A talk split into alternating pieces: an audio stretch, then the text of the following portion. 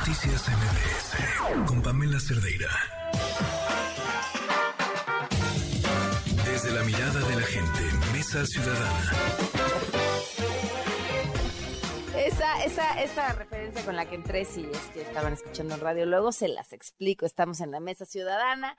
Ya están aquí. Sofía Ramírez, ¿cómo estás? Buenas noches. Aquí interrumpiendo la transmisión con preguntas eh, paralelas, Pamela. Sobre el ciclismo. Este, Pablo Giro, ¿cómo estás? Buenas noches. Muy bien, Pam. Juan Francisco Torres Landa, ¿cómo estás? Buenas noches. Muy bien, Pam. Entusiasmado nuevamente como cada miércoles. Me, imagino que además vienes con, con, mucha energía eh, después de, pues la verdad, del éxito de la, de la, de esta concentración del domingo, no solo la del Zócalo, sino lo que se dio en todo el país, me parece que fue interesante. Y arranco por ahí mi pregunta. Eh, independientemente de incluso el mismo plan B, eh, se logró entusiasmar a la gente por una causa que es muy difícil de contagiar porque la democracia es un concepto muy poco tangible, aunque permea todas las esferas de nuestra vida. Eh, ¿Tiene la ciudadanía claro lo que se puede hacer con ese poder? O sea, porque no solo es la convocatoria, eso, eso, eso puede servir para muchas otras cosas.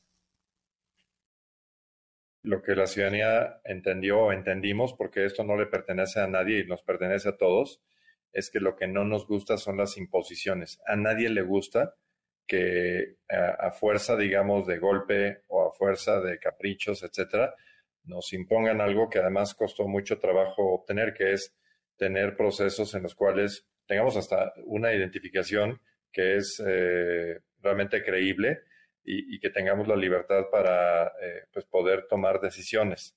E, este tema, digamos, de que no, no nos gustan las imposiciones, corre parejo. Y a lo que me refiero es que corre parejo para entender la amenaza de lo que es el plan B y por qué es tan importante ver que la Corte detenga ese esperpento de legislación, porque no se le puede denominar de otra forma, que no tiene un ángulo de compatibilidad con la Constitución y que en el fondo es un capricho ante haber fracasado el plan A, pero también ese mismo, eh, digamos, rechazo a la imposición, hay que, lo tienen que entender eh, los partidos políticos, incluyendo los de oposición. las imposiciones no van bien. Eh, o sea, se tiene que entender que la ciudadanía quiere libertad, quiere flexibilidad en cuanto a la forma en que se entienda que no se le puede marginar de cierto tipo de decisiones. Y a mí me parece que es el mensaje más importante que se leyó y se vio. Las personas finalmente nos dimos cuenta que sí tenemos un rol que desempeñar y una presión fuerte en la toma de decisiones. E, eso me parece que es fundamental y quien no lo entienda así entonces no, no, va a trascender como debiera ser para que el país mejore. Creo que por ahí va eh, el, desempeño y el impulso de aquí en adelante. Sofía. Marcha, lo que quedó de mensaje fue llegaron con estas reglas, el presidente llegó con estas reglas, eh, Morena llegó con estas reglas y con estas mismas reglas deben de irse. Y un principio jurídico de certeza mínima que podemos entender todas las personas es que no puedes cambiar las reglas del juego a la mitad del juego, sea un juego de mesa o sea un periodo em, presidencial. Entonces, eh, a mí me gustó mucho el mensaje con el que la gente iba, que iba convencida de defender su voto y que en su mayoría no iba eh, en contra de algo, iba a favor de algo. Eso me pareció una novedad y creo que ahí radicó justamente el éxito de, la marcha. Y, finalmente creo que la última cosa que me gustaría destacar es, como bien decía Juan Francisco, eh, la verdad es que el plan A era modificar la constitución. Como no se alcanzaron las mayorías del plan B, es modificar las leyes eh, secundarias, con lo cual se debilita de manera muy importante la gestión del Instituto Nacional Electoral eh, se merman las capacidades de organizar elecciones. Y en ese sentido, yo no sé si ustedes vieron un video de Hernán Gómez, a quien me gusta leer y seguir porque creo que es importante contrastar puntos de vista, donde francamente se dedicó a burlar de cada una de las personas que entrevistó, entre comillas, asistiendo a la marcha. Eso es, no lo vi, pero eso hace cada vez que hay una marcha que podría leerse como si fuera opositora. Siempre hace eso. Estoy de acuerdo, pero en esta ocasión me parece muy mal. Ahora, bueno, pues, el video. no, sí, no tienen que ver el video, pero iba entrevistando pues, señoras de la tercera edad, personas que tal vez en un como denominador no marcharían de manera cotidiana, pero siempre era con este afán de, ¿y usted con qué dice que el plan B va en contra del INE? Pues obviamente la gente no tiene el detalle, pero iba marchando a favor de no cambiar las reglas. Y yo creo que ese es un mensaje muy importante para quien nos escucha. Las reglas no se cambian a la mitad del juego, para que sean democráticas tiene que haber alternancia. Hemos echado dos veces al PRI y una vez al PAN con esas reglas. Morena obtuvo su registro con esas reglas. Yo creo que el presidente llegó al poder con Morena con esas reglas. Con esas reglas tienen que irse. Y yo creo que eso sí lo sabe la gente. Pablo. Pues yo, eh, igual que ellos, creo que el plan B eh, viene a destruir al INE. Yo difiero de Paco. No es un berrinche es lo que planearon hacer desde que llegaron. Para mí es muy claro que ellos llegaron y no se quieren ir, no se quieren ir y van a usar todos los medios ilegales como este y van a hacer todas las trampas que puedan y que los dejemos hacer.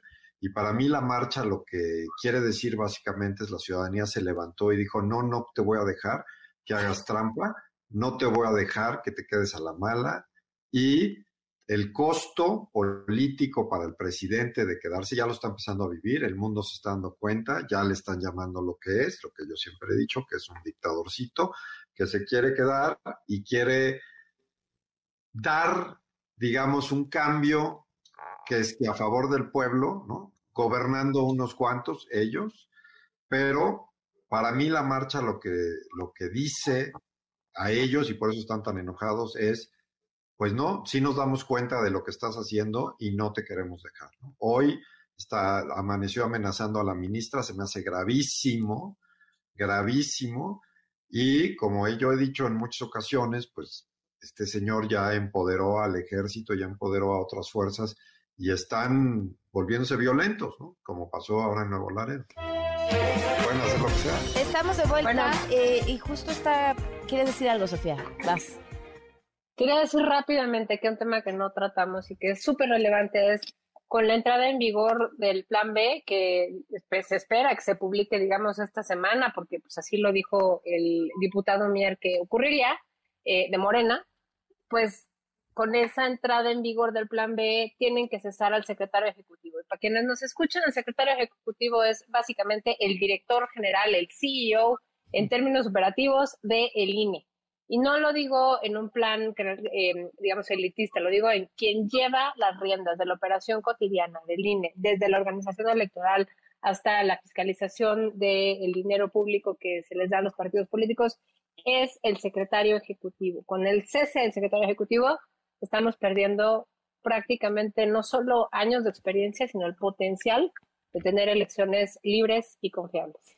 Eh, vamos brevemente a esto en lo que dejaste la conversación, Pablo Tamaulipas. Pues, eh, como saben, el presidente ha militarizado al país ilegalmente y en contra de la Constitución. Los militares, les recuerdo, no están autorizados por la Constitución para interactuar con civiles de ninguna manera. No pueden ser policías que detienen gente, este, va en contra de la Constitución. Lo que les dio autorización en el artículo 21 es que pueden apoyar a la Guardia Nacional en labores de policía cuando hay demasiada fuerza del otro lado. Lo que sucedió el fin de semana es básicamente unos soldados venían en, una, en un transporte y vieron una camioneta que según ellos era sospechosa y se fue y la balacearon matando a lo, o sea, los balacearon, eran unos chavos, 5 de la mañana saliendo de un antro, no venían armados, no venían con droga eh, y se les hicieron sospechosos, dicen que oyeron algo y los mataron. Los balacearon abiertamente, luego trataron de esconder la camioneta que habían balaseado y la población llegó a reclamarles que ellos no podían tocar la camioneta porque eso es de, la fiscalía, no ni siquiera de la policía, y abrieron fuego contra la población, bueno, Disparos al, piso, ¿no? Le echaron unos. Sí, al piso para que se fueran. Eso es una ejecución y tiene que ser investigada y tiene que ser sancionado. Es gravísimo lo que está pasando, lo están minimizando y como siempre el ejército sale a decir que todos los involucrados, incluyendo a los defensores de derechos humanos, son parte del narco. para que todo el mundo esté tranquilo. Pero yo les recuerdo que aún si fueran parte del narco, aún si fueran asesinos, en México la pena de muerte no existe y la policía, ni la policía, y mucho menos el ejército, puede determinar quién es culpable, puede en ese momento juzgarlos y en ese momento convertirse en verdugo y matarlos. No más no existe esa posibilidad. Esto es gravísimo, ya ha pasado mucho, es lo que pasa cuando se saca al ejército que está entrenado para otras cosas a la calle y es una cosa que debería estar en las primeras páginas, debería estar discutida y debería ser gravísimo y pues nos la esconden con los aluches y el eh, Tesla y demás. Este, sí, a ver, tengo que despedir eh, en radio, pero querían agregar algo brevemente a esto. Yo nada más decir que hablando de violencia, eh, la intimidación a los ministros de la Corte está todo lo que da. Ahorita les acabo de pasar por Twitter eh, cómo están amenazando a la presidenta de la Corte, a la ministra Piña. Eh, la presión está todo porque saben que si su plan B naufraga en la Corte, naufragan sus intentos dictatoriales, pero si por el otro lado intimidan a cuatro ministros o los tienen o no sé qué, de qué forma hagan, el país pasaría automáticamente hacer un régimen dictatorial. Entonces, eh, la violencia está todo lo que da y, la ciudadanía tiene que estar muy pendiente de lo que va sucediendo. Apoyo total a la Corte. Nos vamos. Eh, gracias por habernos acompañado. No se vaya, nos faltan sus recomendaciones. Sofía, muchísimas gracias. Pablo, Juan Francisco, gracias. Me despido en radio y seguimos en las redes sociales. Buenas noches. Noticias MBS